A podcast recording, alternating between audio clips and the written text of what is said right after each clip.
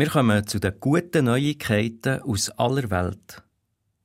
Kroatien. Die Frau und der Herr Novak jubeln. Sie haben neun Kinder und die Waschmaschine geht wieder. Gute Neuigkeiten auch aus der Mongolei. Der Herr Doxom hat seine Kamel können gegen Kamel tauschen, die mit dem Farbton von seiner Jurte besser harmonieren. Rumänien. Die Mirabel Borisov feiert heute ihren 11. Geburtstag. Wenn es zu laut wird, dann sollen die Nachbarn doch bitte Bescheid geben. Japan. Im Bambuswald ist der älteste Mensch entdeckt worden.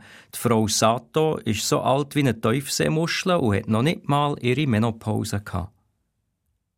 Bern. Der Herr Berse hat sich flach auf den Rücken gelegt. In Yoga-Position Schildkrott verlieren auch unaufschiebbare Sachen ihre Wichtigkeit.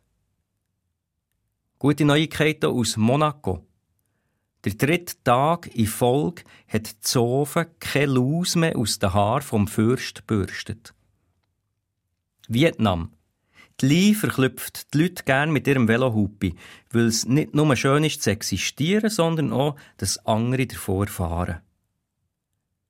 Und aus Kenia erreicht uns die Nachricht von einem Boot, das auf dem Victoriasee schwimmt. Und in diesem Boot steht die Malaika mit der Tuba und blast für ihre Verlobt Wonderful Tonight.